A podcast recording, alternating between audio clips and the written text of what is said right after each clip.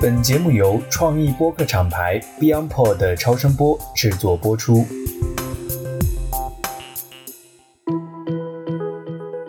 大家好，我是艾勇，欢迎来到 DTC Lab DTC 品牌研究室的播客。在大家的厚爱下呢，我们上周更新的一期节目获得了一次首页通知书，那也让很多听友第一次关注到了我们的节目。所以这里呢，我也想和很多的新朋友做一下介绍。DTC Lab 呢是一档专注研究借由抖音、快手、红书、B 站、知乎等新的数字经济基础设施，打造直接面向消费者，也就是我们常说的 Direct to Consumer DTC 的这样一种创新商业模式变革的博客。时间过得很快，现在呢，距离我们开播刚好接近半年，所以这期节目呢，我们也特意邀请了我们去年十二月。也就是第一期正式节目的嘉宾，我们赢天下的策略合伙人锤子 David，我们一起来回顾一下过去半年流量环境发生的变化，一起讨论一下去年双十一以来，尤其是疫情过后，我们认为哪些事情对于一个 DTC 品牌的长效经营是至关重要的。那么在正式节目开始之前，我们先简单的回顾一下第一期节目的一些只言片语吧。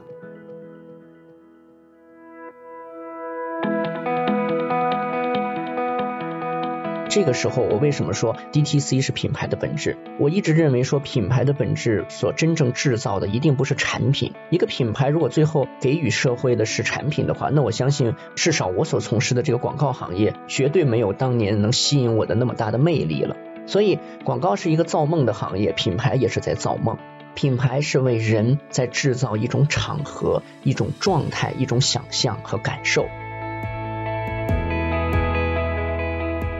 我作为一个多年的乙方，我在近几年的这种接客户的 brief 的时候，已经越来越少看到有甲方的客户在 brief 里面会提供一个比较清晰的 message house 信息屋。那事实上，这个 message house 在以往传统的营销体系中至关重要。因为它其实解释的是这个品牌在市场上安身立命的原因，它的逻辑到底是什么？小到一个产品，大到一个新的系列啊，甚至是一个家族产品，很大的问题都在于说它为什么能够在市场上有效的存在。但今天我们看到的更多的是什么呢？是产品介绍。那产品介绍呢，往往变成什么呢？我们看到的其实是一个写的更好看的产品说明书。这件事情其实并不解决营销的本质问题，就是它与人性之间的联系，与竞争之间的对比性关系在哪里？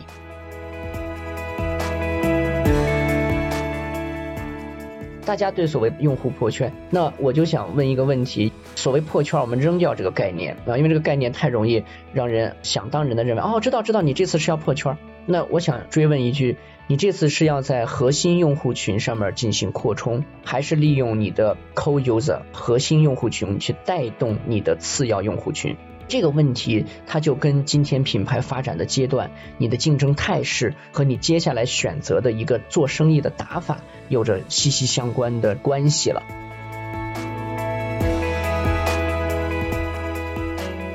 我呢，其实我自己是想把这个东西叫做营销界的文艺复兴，就是我觉得营销可能在过去讲时效化营销的阶段到来席卷了之后呢，其实广告越来越不性感了，广告越来越少的有以前带给我们的那种冲动和美感了。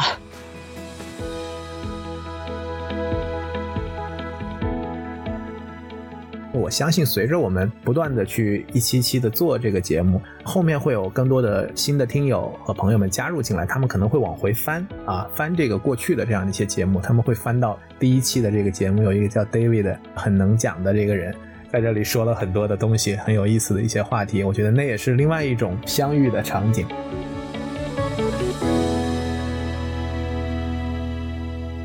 那我觉得现在回头看。当时第一期的节目的时候，我觉得锤总，我们基本上是在没有粉丝的情况下，对着这个空气哈，我们 兴致勃勃的在聊，然后我们自我安慰说，我们后面会有很多来自未来的朋友会听到我们的这个节目哈，然后发现我们这个宝藏电台，我们还是很有自信。那后面看，其实确实有很多朋友看到了我们的电台啊，然后尤其是在锤总那一期的节目下面，大家会看到有很多的非常好的一些反馈。所以我觉得也是一个很好的时间点，我们一起来 review 一下，就是我们把这个当做一个小的实验，这个博客，其实从我个人，包括我们公司的初心来讲，我们并没有觉得它是一个要做成一个大号。我觉得核心还是希望能够提供一个实验室啊，就是我们大家可以一起来交流讨论。我刚才啰里啰嗦的讲了这么多，我觉得锤总为了做这期节目啊，应我的要求，你自己又重新听了 听了一两遍十二月份做的这期节目，你自己的感觉呢？我非常庆幸的是，现在听起来当时说的大多数东西应该还都不算是胡扯，就是还是反映了一些我认为比较真实的一些状况，特别是在现在疫情带来的一个所谓新常态的状态下。如果我们再来看 DTC 的话，从我个人的观点来说，我觉得在上一次讲到的一些，比如说 Message House。内容抽屉，或者是明星网红 IP，这算不算策略等等？当时的一些观点，在今天，我认为有一些点是进一步被强化了。那在说这些被强化的点之前呢，其实我想先抛出我的第一个对 DTC 的理解，就是这个 DTC 被我给异化了，我把它改成了另一个概念，不是 Direct to Consumer，而是第一个词叫做 Direct to Call，Call Idea 的核心这个词 Call。翻译成中文，我觉得就是品牌在今天这样一个时代，从品牌到我们个人啊，可能都应该做一件事情，就是审视自己的安身立命之本。我想首先问一个问题，在听的各位可能没有办法直接回应我啊，但是有可能可以在评论区里我们来说说这件事儿。就是大家如果经历了这一轮的风控，在家里的时候，你每天有没有做三件事？第一件事情是叠被子，第二件事情是健身。第三件事情是阅读啊，这三件事儿你有没有做过？当然，最后一个这个阅读这件事儿啊，有可能被改成每个人自己兴趣喜好的其他方面。但我为什么会提这三个问题？这三个问题呢，其实指向了三个点。叠被子指的是自己是否给自己创造了一个有效的外环境，一个相对整洁的卧室啊，甚至一张整洁的床，其实是会给大脑带来这个良性的一个认知刺激的。比起一个混乱的家居状态来说。而阅读呢，其实谈的是内环境，它主要刺激的是你的思维、你的想法等等这些东西。那健身呢，在我看来，其实是连接了内外环境。一方面呢，你需要去承受这样的一个外部的力量啊，各方面带来的刺激；另外一方面呢，其实是对自己机体、自己身体的一种了解的一个过程。我为什么会问这三个问题呢？我觉得这三个点其实指向了今天品牌在 DTC 层面应该去考虑的三件事儿。外环境和内环境都在发生着快速的变化。那内环境来说呢，品牌需要以更多的不一样的产品和营销逻辑去触达外部，所以你需要先想清楚自己内部的问题和角度是什么，去重新看待新的竞争阶段或者环境。而外环境呢，就不用说了，你可能需要面对渠道的变化，面对整个市场的需求上的一些快速的改变，这些东西有很多都不是原来所谓计划内的。所以在这种情况下，大家品牌都被扔到了一个风浪迭起的海浪上的时候，你怎么去适应它？这就回到我们上次在讲的类似，像刚才我提到 Message House 等等，一个品牌的体系怎样在波动比较大的环境下去重新有效建立？我觉得这其实也是我们所从事的工作接下来一个挺重要的价值所在。所以在这件事情上，我还是有着非常大的信心和意识。我觉得这是我们能够提供的一个很重要的价值。而围绕刚才我问的这些问题和我的这个思路呢，其实我们怎么样能够让一种所谓的静默期变成自身的成长期？这个问题对于一个个人和对一个品牌来说，我相信是等价的。所以这其实是我在过了好几个月之后，重新去听我们之前的东西，包括说这段时间我自己的一些思考所形成的一个基本的看法。回应你刚才讲的那三个问题哈，我觉得我盲测大家的排序哈，我觉得最有共识的应该是健身哈，应该大家被关的时候都做了一些健身。我们看刘畊宏女孩哈。第二个来讲就是获取信息这一块，不管是阅读还是看内容，我觉得当家在封闭在一个环境里面，其实对信息的获取的饥渴程度，或者说它能给你带来的价值，其实是更大的。但是最拿不准的就是关于叠被子哈，因为我感觉这个跟封不封闭没什么关系哈，有好多人可能。不封闭的时候也不叠被子哈，所以还是很有意思。其实我觉得还有一块就是关于你刚才讲的这个静默期到成长期这一块，我们怎么理解？我觉得一个所谓的静默期啊，如果放在个人来说，当然是你被限定在了某种特定的规则和环境下，按照这个规则和环境的要求去重新设计你自己的生活。但如果我们把它等同于品牌啊，同样是这样的一个逻辑。消费者的很多需求，他的很多观念，都可能因为一个时代的一些变化、一些社会规则的更替而产生很明显的一种变化。这种明显的变化呢，可能不会说明天就在他的行为上快速反映出来，但事实上有些东西，比如说上海前段时间说“我的团长，我的团”是吧？感谢团长的养育之恩，这就意味着新的渠道和新的消费逻辑的建立，包括消费关系的建立。所以在这样的一些新的事物在发生的背后，其实我相信一定是来自于更深入的所谓洞察的研究，也就是对人性的理解。包括在上次我提到过 people business，然后被你给 diss 了，对吧？你说 people business 其实是另有隐含的深意。但是我看到其实评论区里有些朋友会说，对我理解的 people business，他也表示认同。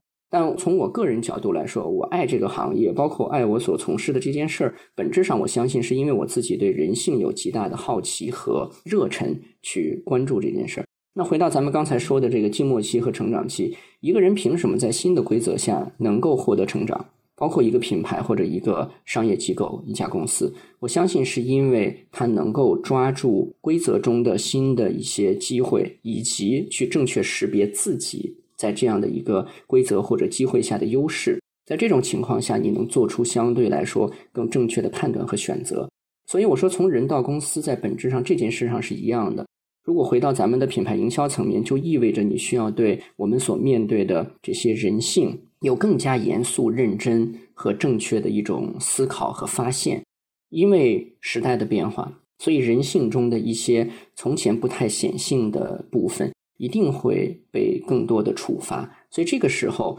从商业品牌的角度，如何去有效的贴近消费者，并且建立一种新的良性的关系，这其实我认为是咱们一直以来说的 DTC 这件事情，我认为它最应该关心的部分。没错，就是我自己的一个感受哈，因为做了也将近十几期的节目了。在环境的变化上，一方面，我觉得现在可能你看新消费品牌，其实在去年年底那个时候，其实已经有大家在谈这个凉凉的问题哈。但是我们看到，在资本投放驱动的这种营销模式，大家越来越不看好，大家越来越认为不可持续之后，我们看到今年其实，在很多的包括三八呀，包括四月份的一些节五二零，我看很多新消费品牌其实都在推这个品牌宣传片。大家觉得可能现在更多的要转向品牌的这样的一个红利，而不是更多的这种流量的红利。另外一方面，我也看到很多人在提流量的红利已经枯竭了，但是这个人心的红利才刚刚开始。其实都是大家在转向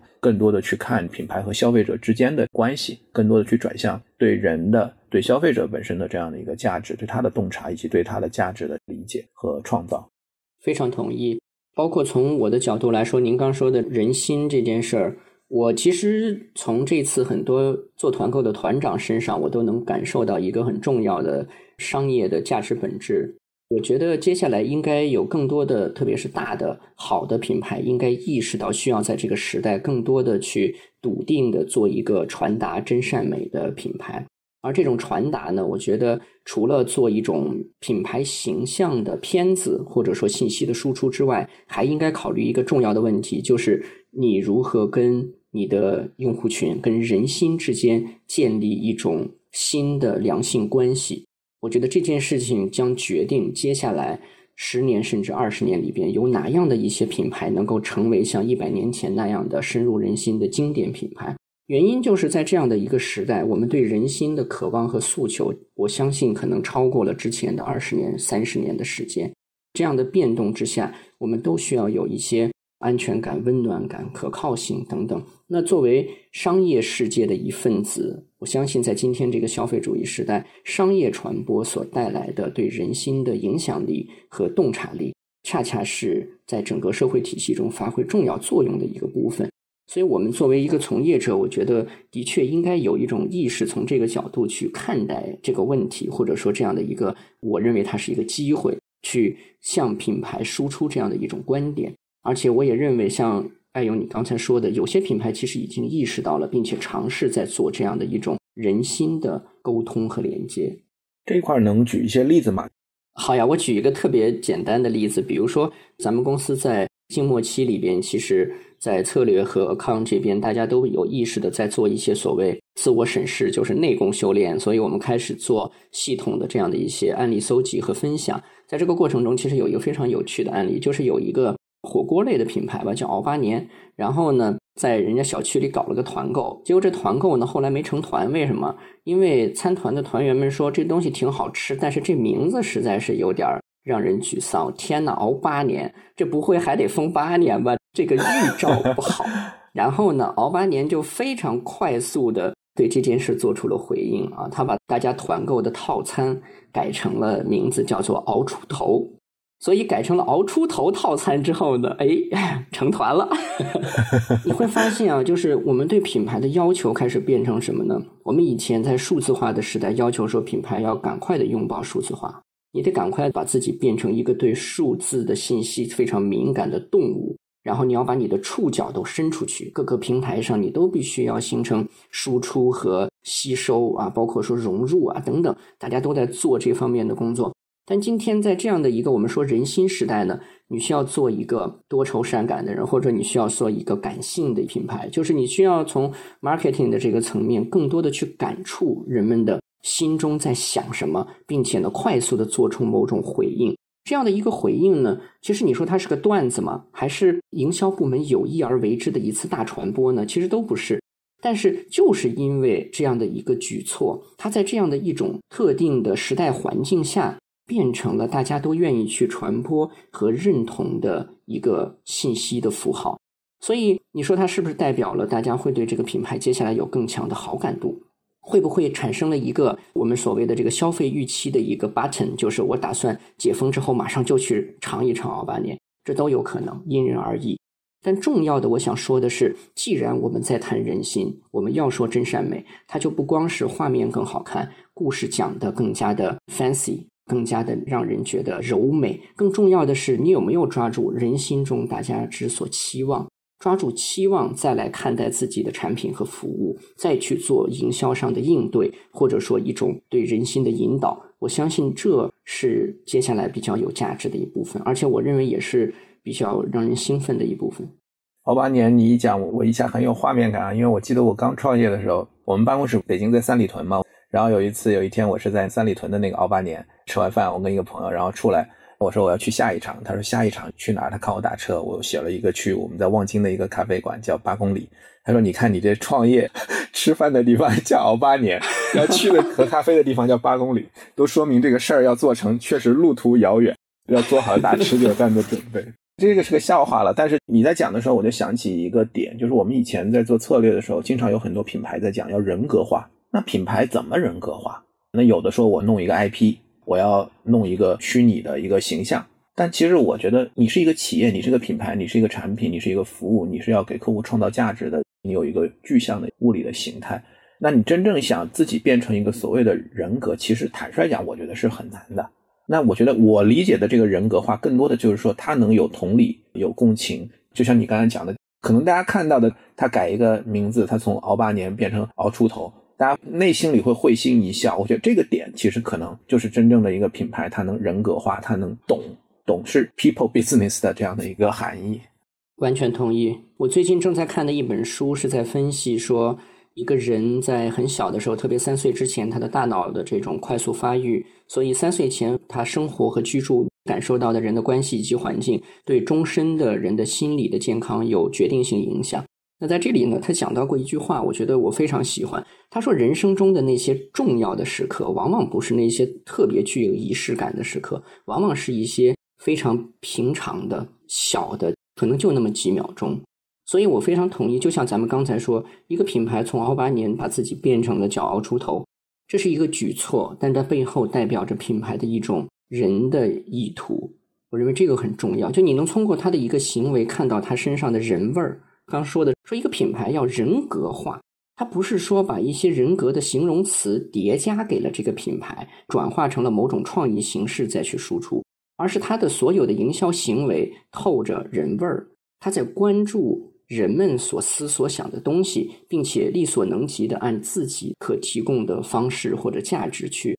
满足大家，所以这件事情我越来越认为啊，它会成为品牌决定性的一些竞争力所在。因为毕竟今天在各行各业，大多数行业产品的同质化真的已经非常的严重了，大家的这种接近性很高。那这个时候你凭什么能够发挥有效的品牌作用，去让人们对一个相差不是特别大的产品产生很强的消费依赖，甚至是好感？我觉得这可能是这个问题的重要的一个答案。没错，就是在上一期节目里面也谈到这个 campaign 和 always on 对于一个现在品牌打造的一个重要的变化。因为在以前，可能品牌更多的营销的预算也好，或者说它的重点也好，都要集中在少数的事件去做集中性的爆发，以希望能够引爆也好。这也是为什么我们叫 campaign，它是一个战役，我们要取得一个阶段性的成功。嗯，对对。那现在呢？因为我们要把品牌和用户的关系放在了一个首要的位置上，我们跟消费者的关系资产作为品牌资产里边，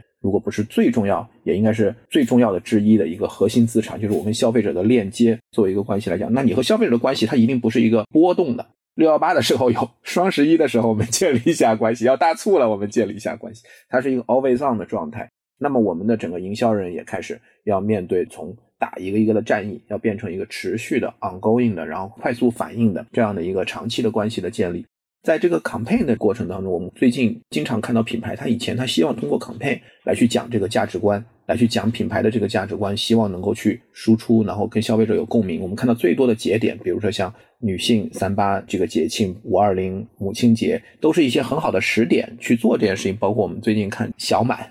就这样的一些时间点，都是品牌希望用这个节点啊，用一个事件，用一个能够产生共鸣的这个时间去讲这个价值观的故事。但实际上来讲，这个价值观也结合我们刚才讲的人格化的这样的一个故事。它也是在日常中去体现。我们讲一个企业也好，一个公司也好，一个品牌也好，就言谈举止就是你的价值观，就是你在说什么，你在做什么，你怎么去 behave。在这个价值观的话题上，我想听一下，就是崔总你的看法。在现在这样一个 DTC 的环境里边，品牌怎么去表达自己的价值主张，以及怎么样用这种价值主张来去激发和去找到和那些有共鸣的人相遇。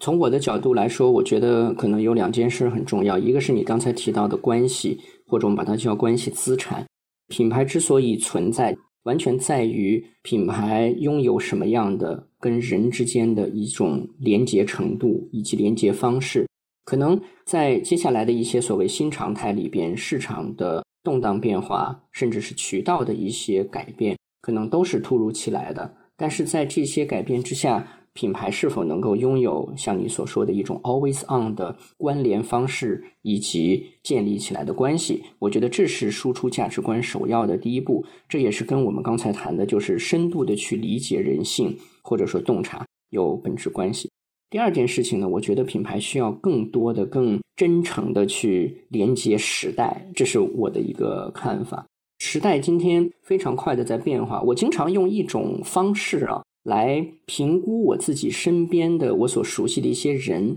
比如说，如果我在一年甚至更长的时间里没有见这个人了，后来又见到，不管是个朋友还是前同事或者如何，我可能都有一种试图听到或者感受到的东西，就是他在对世界的看法、观念和一些感受上是否有一些新的东西。我觉得品牌跟人都一样，我其实对有一个词不是太喜欢，就是终身学习嘛。全世界的正能量的一大概念，终身学习。但我觉得这概念好累啊！天哪，终身学习烦死了。但是我比较喜欢的一个我自己造了个概念，我经常鼓励我自己用这个概念，叫做终身发育。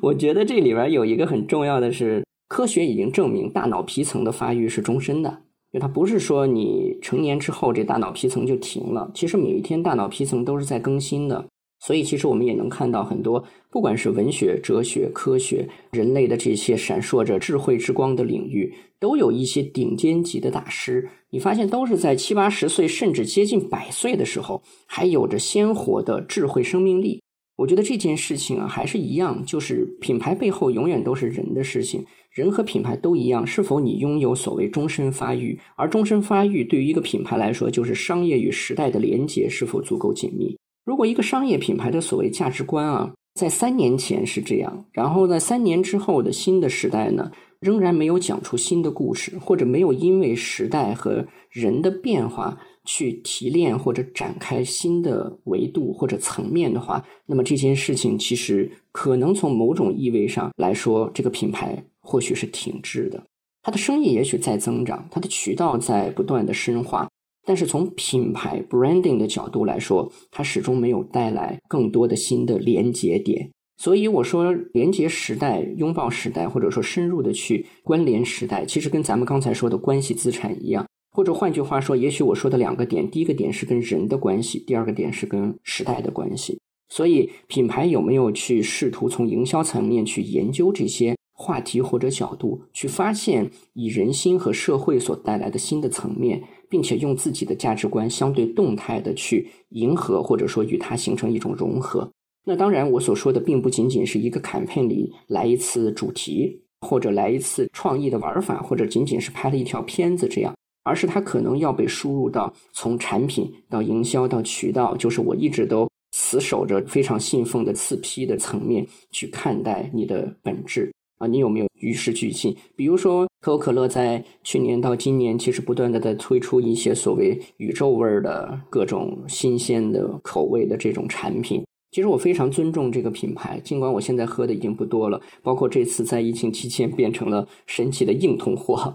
我看那个就是有人讨论这一次的大家团购的这个清单是能够反映马斯洛需求理论的阶梯哈。同意，同意，对对对，非常的鲜明。所以我不能确定说可乐推出的新产品一定能够在 TA 人群中获得极大的认同，但是我非常尊重用街舞经常说的话，就非常 respect，对吧？就是他们的一种对于新的人心的新的时代的一种连接的欲望。我觉得这是一个品牌最大的所谓价值观和生命力。你的价值观是什么？永远都逃不出一件事情，就是我作为一个成熟的商业体，但是上升为品牌层面，我希望能够伴随着人类的发展，不断的产出新鲜的、有价值的事物。我觉得这种创造力是本质性的一个价值观之一。那围绕这个价值观再去看待你自己安身立命之本或者输出的一些核心价值的说法，那么它有可能带来新的角度或者思考。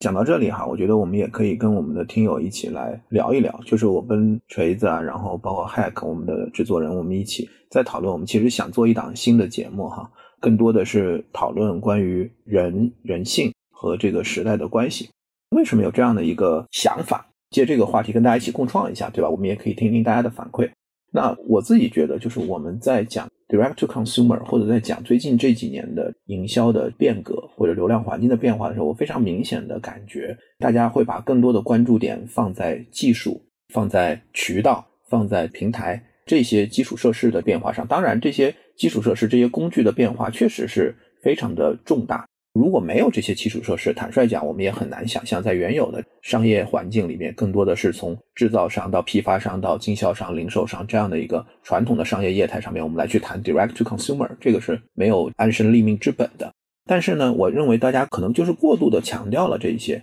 以使得大家对流量红利啊，对这些东西的关注，感觉好像这个生意的经营更多的是依赖于对于新的流量的洼地，对于新的快速的捷径的寻找。和有机会在短期内做出爆款，就是大家会有这种想法。所以呢，我自己看我们的过去的这十几期节目里面，我自己也在去观察哈。我们其实有几条主线，一条主线呢，其实我们还是非常关注平台。新的渠道、新的模式，我们去讨论抖音电商，我们去讨论怎么用基于哔哩哔哩这样的一些新的平台去直面 Z 时代的这个新的消费人群。我们去关注小红书真诚分享啊，怎么打造未来品牌？我们去关注怎么借由微信的这样的一个生态去做私域的运营。那我觉得这条线是一条非常清晰的主线，我们也会持续的去跟踪和观察这些平台在中国的发展，以及它对整个商业世界带来的一个改变。那么另外一条线，其实我们关注的还是品类、品牌的一些创新。我们去看美妆、母婴、汽车，包括我们最近刚刚做的咖啡的这样的一个赛道。那么这些赛道在发生什么样的变化？我们有一些新的消费品牌，它在崛起，有一些新的打法啊，有一些新的洞察，去找到新的细分的这样的一个机会。但是我觉得这个过程当中，其实我看，包括我觉得可以从我们的流量哈，就看大家对哪些节目很关注。我觉得很明显的，就是大家还是会对这些平台啊、渠道啊，就这些会更关注，它可能是更大开口的注意力。而且我也感觉，就是我们在提案跟广告主的沟通当中，大家现在也越来越多的去关注，就是你怎么能够在这些平台上有一些新的玩法。包括我们以前讲 big idea，大家现在讲 big idea，你落地到哪里？其实还是要回归到你到底在天猫是什么样的，你这个 idea 怎么去实现，在抖音怎么样去实现，在前后链路上。如果放到十年前，我觉得可能这个更像是一个媒介策略。你怎么看这个媒体？怎么基由这个媒体来去做你的 strategic planning？然后你怎么来去做？但是原来可能我们很在意的那一部分真正的 insight，其实是对于消费者的洞察、对创意啊那一部分的。其实我觉得现在大家看的会更淡一些。但是那一部分其实你要不同时代你对人性的理解，人性中有变与不变的东西。但更多的是人和时代，时代在变，人性可能没有变，但是人性基于每一个不同的时代，它能产生的这些洞察，其实是真正的我们所有讲的 big idea 的那个源头。所以我觉得可能我们的想法就是说，会有一档节目更多的去关注这些真正的这个时代正在发生的变化，然后技术、工具、人这样的一个影响。与此同时，我们就是有一条主线，会继续的去关注这个新的基础设施的变化，以及这些工具技术对营销、对消费产生变化。这个是我们当时讨论的一个上下文一个背景。现在其实有两个大的策略，一个是围绕新的基础设施的这种策略，还有一块就是说要把对人性的策略要单独的 highlight 和提炼出来。我觉得这样可能才是两个轮子，才能驱动我们整个对这个生意的理解。刚才艾总提到说要开一档新的栏目嘛？当然，这个主要的起因是来自于给我挖了个坑，然后我就稀里糊涂的我给掉进去了，就变成了要推动一个新的栏目的发生。但背后我就说，从我自己的个人人性角度来说，我为什么对一些新的维度会特别的感兴趣？我想有两个层面，一个层面是咱们刚才说，我们现在有 DTC 的栏目所推的几条线，我认为它其实一直在建立一个很重要的，就是我把它叫做 IMC 的新模型，因为 MC 叫整合营销，咱们一直在问一个问题，在今天这个时代。有什么东西是真的能被品牌去整合的吗？品牌能造梗吗？我觉得这是一些品牌经常在问的问题，对吧？我们能制造一些流行度吗？我们能在内容的世界中产出一些哇，让人们产生哇哦这样的一些惊叹符号的事物或者说话题吗？我觉得是有机会的，但是其实难度会越来越大，因为这就像大家看郭德纲，我相信有很多人喜欢他的相声，那他的相声中。自己本身能够造出来的梗，跟普罗大众的所有的听众和网友们能够造出来的梗，一定不会在一个量级。因为今天是一个普遍性创造的时代，所以从这个角度呢，我想品牌需要去转换对 MC 的一个理解。就像艾勇刚才说的，以前的 MC 理解是对各种 media、各种媒介的一种统合。那这个统合呢，是因为品牌能够发出一个共同的声音。把这个声音在不同的维度上去展开，但今天呢变得不一样。每一个平台想听到的声音不同，每一个平台去传达或者说输出声音的算法也不一样。所以，我们以前老说种草，在我看来，今天其实是在种品牌。我们在不同的平台上面，把品牌自己的这个树或者说这个形态一点点的种出来。那你可能会说说，那我在不同平台，难道我一个品牌的这种呈现的东西不一样吗？当然，它就是不一样。它必须不一样，因为今天是一个极其信息多元化的时代。我为什么又看抖音又看小红书？我为什么有的时候刷知乎，有的时候去刷懂球帝？原因就是我不希望在各个平台获得的是相同一致的信息，我希望能够获得多元的突破自己所谓信息茧房，了解更多世界的这样的一种自我的生活信息状态。既然如此，品牌在不同平台上输出的时候，就必须要寻找自己的角度。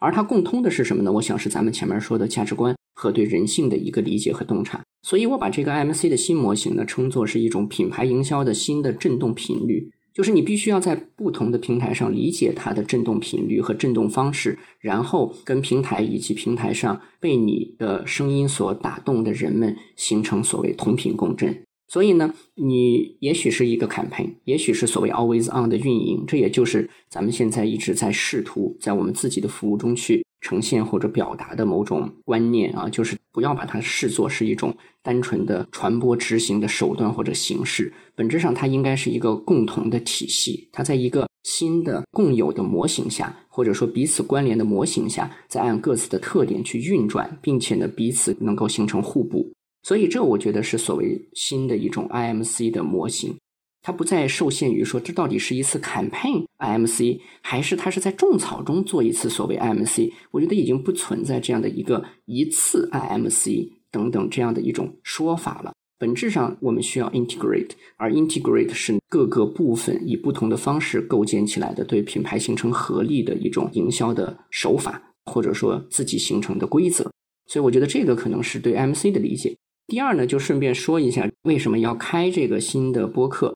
首先要感谢老天爷，就是 C 打头的单词实在是忒多了，所以我又可以冒用 DTC 的这个逻辑，我把它叫 Direct to Consciousness，就是能够直接的去关联意识。我为什么会说这件事情其实是我的一个初衷呢？我在这次疫情期间啊，在家封闭嘛。昨天咱们要录这节目，我大概数了一下，从四月初到今天，正好看完了二十本书。然后在这二十本书的这个阅读过程中呢，我产生了一个特别大的感受，就是有些书它是完全不同层面的内容，但是如果你做连续阅读的话，会产生非常有意思的一种自我的意识触发。我在这里可以列举我连续阅读的几本书。为什么会做这件事？我发现，在上次我在节目中谈到过几本书的名字，然后大家在评论区里有一些回应，我觉得这还挺好。这几本书分别是《失意的原子》、在峡江的转弯处遇见下一代自然、当呼吸化为空气、圣山来客和消失的真实。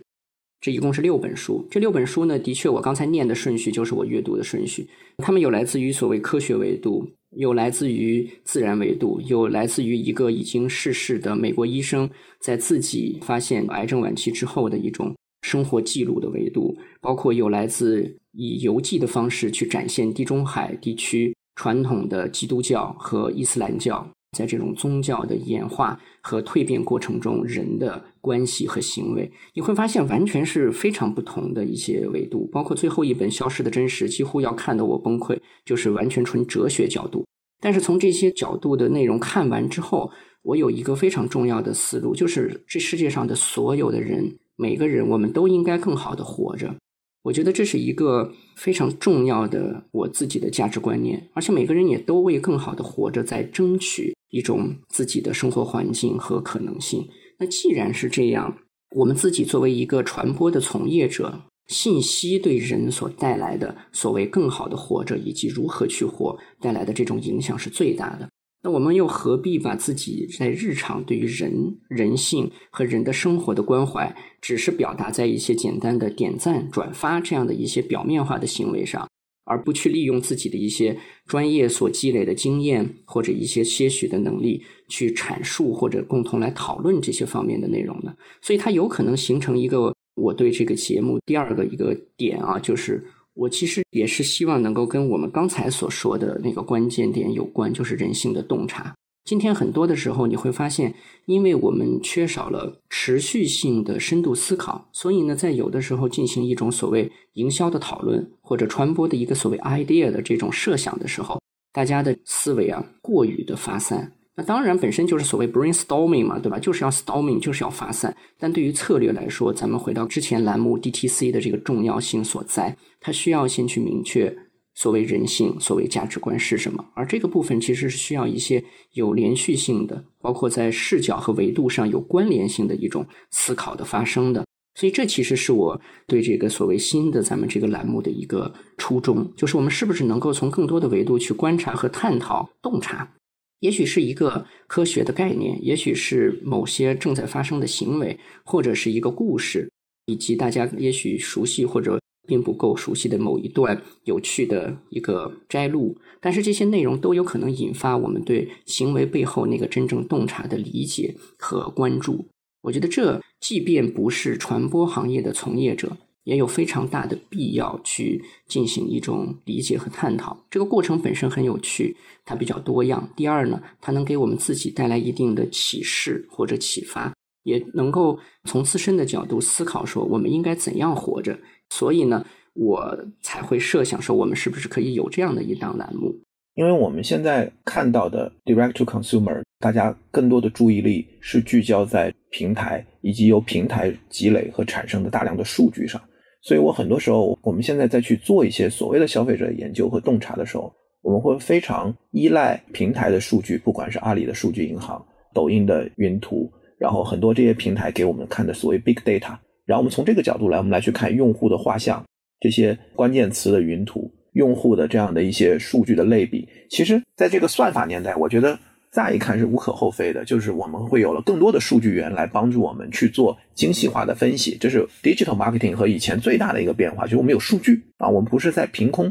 再去做一些决策，我们可以做 A/B test，我们可以基有这些数据能够更好的去看谁在关注我们，谁在讨论什么，那么我们更好的去做基于兴趣 base 的这样的一个营销，那借由算法能够把流量做更加科学的分配，我觉得这些都是好的。但是人是不是等于一个数据？人是不是可以被数据简单的定义和去理解的？我觉得这个其实是真正的大命题。而我们看到好的品牌，尤其我最近也在看很多的这些新消费品牌，他们创始人的很多的一些思考。非常有意思的是，其实大家都还是在关注这个产品，自己做一个产品经理，到底在做一个什么样的一个产品？品牌其实我觉得是最终沉淀下来的，我们讲跟消费者的共鸣那个资产。但其实一个品牌它的安身立命之本，还是它对消费者它有价值，而这个价值的定义、价值的诠释，其实就是这个产品的核心。那你到底在做一个什么样的一个产品？这个产品在服务的是一个什么样的活生生的具体的人？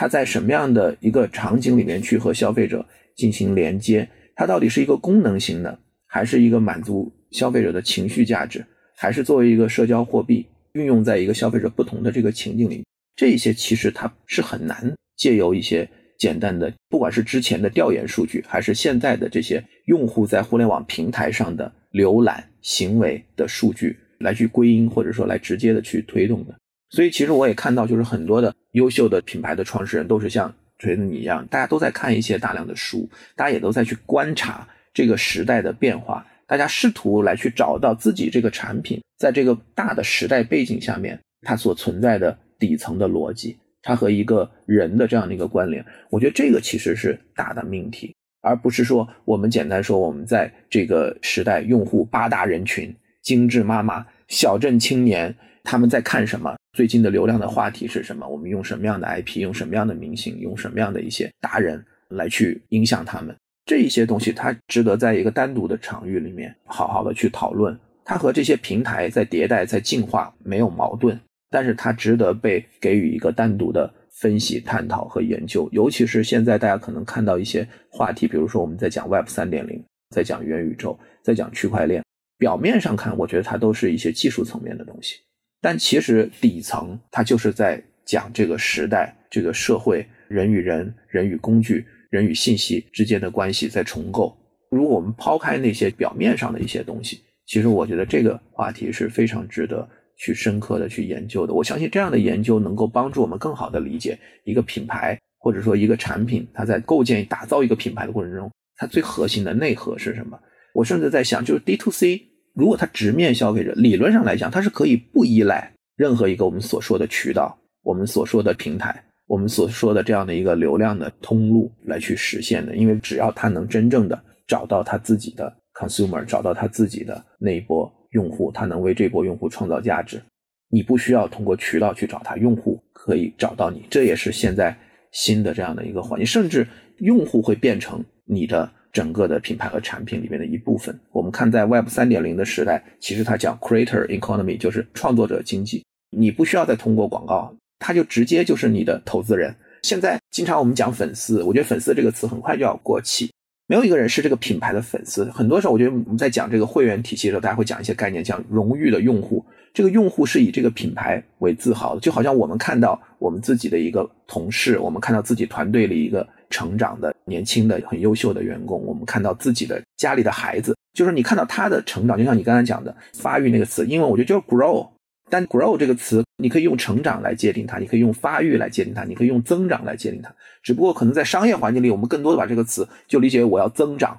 看到的是一个数字，一个盈利的变化。从一个人的角度来讲，他在发育，他在进化；但从成长的角度来讲，其实代表的是我们自己的认知。见解，我们自己对我和世界的关系更加深刻的理解。未来的品牌，它自己会被一波用户簇拥着，就是大家会希望我作为一个消费者，我希望这个品牌它能够越变越好，然后我也为我和它之间的这样一个关系感到自豪。我觉得这可能是未来更好的一个品牌和消费者之间的模式。如果在这样的环境里，就不会再有这种促销啊、打折呀、买量啊这样的一些词出现在我们营销的这样的一个讨论当中。我非常同意，而且我也非常喜欢刚才你说的这段话。就你刚才说的时候，我做了一些记录。我觉得，第一，它是对我刚才所说的一些点是一个非常好的一个概括和一个提升，因为我们提升了一个很重要的维度，就是我们如何去看待在数字化时代所谓人和品牌的一种关联。这回到了我们一开始，咱们刚才在讨论之前的栏目、新的栏目等等，我们如何去认识新的问题？其实你发现越来越多的我们绕不开这个问题，所以我们一定相信它是本质性的问题。首先，第一，我们说数据，说画像，但是我其实仍然想特别强调的是，我们需要保持对真实的人、真实的生活的一种尊重。人像、画像、数据等等，它是一种。看上去动态，但其实因为经过了大量的概括总结，而尽量去做一种归纳、归因和同质化的这种做法，它的最后的一个产物。但我们都知道，每个人是多种多样的，包括今天很多的亚文化时代，人的群落和在群落之间的不断的变动是非常复杂的。所以，我们过于的去依赖数字化所带来的一些结论，或者冷冰冰的所谓人群的所谓画像的话。我相信它越来越难产出真正有价值的所谓策略，这是第一点。第二点呢，就是刚才提到过产品，我觉得产品永远是妥协的产物。因为我自己其实，在工人家庭长大，我的父母都是工人出身，然后我很小的时候就去过工厂，那你就会发现，这种大的不管是石化工厂，还是一些制造具体产品的工厂，它受限于整个的上下游原材料和加工工艺。所以，一个产品在最初获得了一些市场的需求，或者说一些好的机会点的时候，那个产品最终被造出来的时候，一定与那个需求之间是有一种偏差的。所以，这也就意味着产品需要不停的去迭代，去更多的趋近于那个真实的需求。而那个趋近的动作由谁来牵引呢？以前的时候是靠品牌、营销公司等等，但是今天其实越来越多的，我认为实现了这个行业的一种真正的本质性价值，就是品牌不是由甲方或者乙方或者一个伟大的创意总监或者一个策略总监以及广告公司来创造出来的，它是由这些爱这个品牌与它形成深刻共鸣的人创造出来的。这样的品牌大家是能够想象的，包括当年我们年轻的时候在大学里边。梦寐以求的，通过打工或者怎么样攒点钱买一个 Walkman，对吧？随身听，你挂着那个东西走在街上，你就是 Walkman 的活体广告。但是你因此而感到自豪，你感到非常的美妙。你说我居然拥有了这样的生活，天呐！我自己独自喜欢的音乐就会独特的播放在我的耳边，这种感受太强烈了。所以在这种时候，品牌跟人是融为一体的。包括离我们最近的一个伟大品牌就是苹果。他的在乔布斯时代的这些产品，人们会以之为自豪，并且以之为自我的象征。跟着爱用你刚才说的一个点，第三，用户在制造品牌。事实上，不仅是他们在围绕着品牌，他们自己其实就会主动的、有意识的去推动这个品牌的一种发展和变化。因为这个品牌对他来说意义远大、意义深厚，这是他去展现或者说依赖于他去呈现或者实现自己的一些生活价值观念的一个重要的载体。所以，我相信在今天这个时代，其实会逼迫着很多的品牌去尝试走这条路。因为原有的我创造一个品牌，然后你来为它鼓掌的这种思路，我觉得越来越难了。所以呢，这也是我们为什么说现在在讨论这个新栏目的时候，会涉及到这个话题。我想，我们可能没有办法依靠几个人的能力就能推动这样的一个所谓巨大的变化，但至少。我们试图用自己的一些能力和经验，让一些思考发生，让一些启发的一些灵感和设想的角度发生。我觉得这对于不管是从业者，还是对传播以及社会学有更多的期望和兴趣的人们，都会有一定兴趣，或者说有一定价值的。所以，我觉得刚才你说的这段话里边有很多我认为很有意思的点，而且也是。我们这个行业接下去发展，我认为会产生巨大意义的部分。我们当时讨论这个栏目的名字的时候，其实我的建议就是，我觉得希望能传递出来一个叫“视人为人”的理念哈，但是没有得到太多的呼应。水总，你提的是叫“直立行走”，这个是怎么个想法？跟大家分享一下。我不知道大家有没有这样的感受啊？第一，人类今天在经历一次新的进化。这个新进化呢，从我自己的直觉上，我老觉得有什么特别超出人类认知的真正的新型的物种在伴随着人类一起进化，而且可能在不远的将来，这种新型的物种就会呈现在我们的生活中。我其实并没有太多的去看什么科幻小说之类的啊，但这是我的一种感觉。可能到了人类这里，以蛋白质基因啊碳基生物为主的这样的一种进化链，它可能已经达到了一定的程度。再往下走，一些新的从未想过的所谓生物形态或者进化形态，会越来越多的展现出来。所以在这种情况下呢，我觉得今天的我们在思想、信息传播、沟通，包括关系的建立上的这种重新的审视和理解，我觉得不亚于一次再次的所谓直立行走。因为我对直立行走的理解是这样：就是猴子从树上下来，从以前的运用四肢去完成空间移动，到今天变成两条腿了。我觉得最大的变化是在于一件事儿：首先啊，他的视野不一样了。他理解空间运转的方式不一样了。其实今天你说咱们处在什么样的空间？我们首先是被包揽在一个信息空间里的，所以我们怎么样让自己在信息空间里去有效的适应和移动？这对于个人和对于品牌来说都是一个我认为好的有价值的问题。所以对于个人和品牌，我相信似乎这是一次新的学会直立行走的过程。当然，我其实也是希望用这个名字能够包揽或者包括。更多的维度和层面，有可能会聊一些类似科学，有可能会聊一些人文，或者说一些艺术等等，不知道啊。但是这样的一些有趣的内容，可能会带动我们去真的在思想上开始新的直立行走。锤总是我们赢天下的策略的合伙人哈，他其实是中科大毕业的，所以我觉得一个学化学的同学这么多年一直在研究品牌，在研究品牌竞争，在研究消费者洞察。我觉得我们放到一个更 broad 的这个 horizon，就你刚才讲的视野来去看待这个，我觉得是非常有必要的。从我个人的角度来讲呢，在当初我做英天下的时候，我希望我们是一个很懂平台的公司，我们能够深刻的去理解这些正在发生的基础设施的变化，不管我们经常在讲三大三小也好，还是在讲现在这些新的流量格局，那我同样也希望我们公司也能是一个懂人心、懂人性的公司，因为脱离了对消费者、脱离了对人的理解和洞察。我们很难真的去帮助我们的品牌讲好它的故事，去帮他做出他自己在这样的一个大的时代下能有的这样的一个增长和变现，啊和它的各种可能性。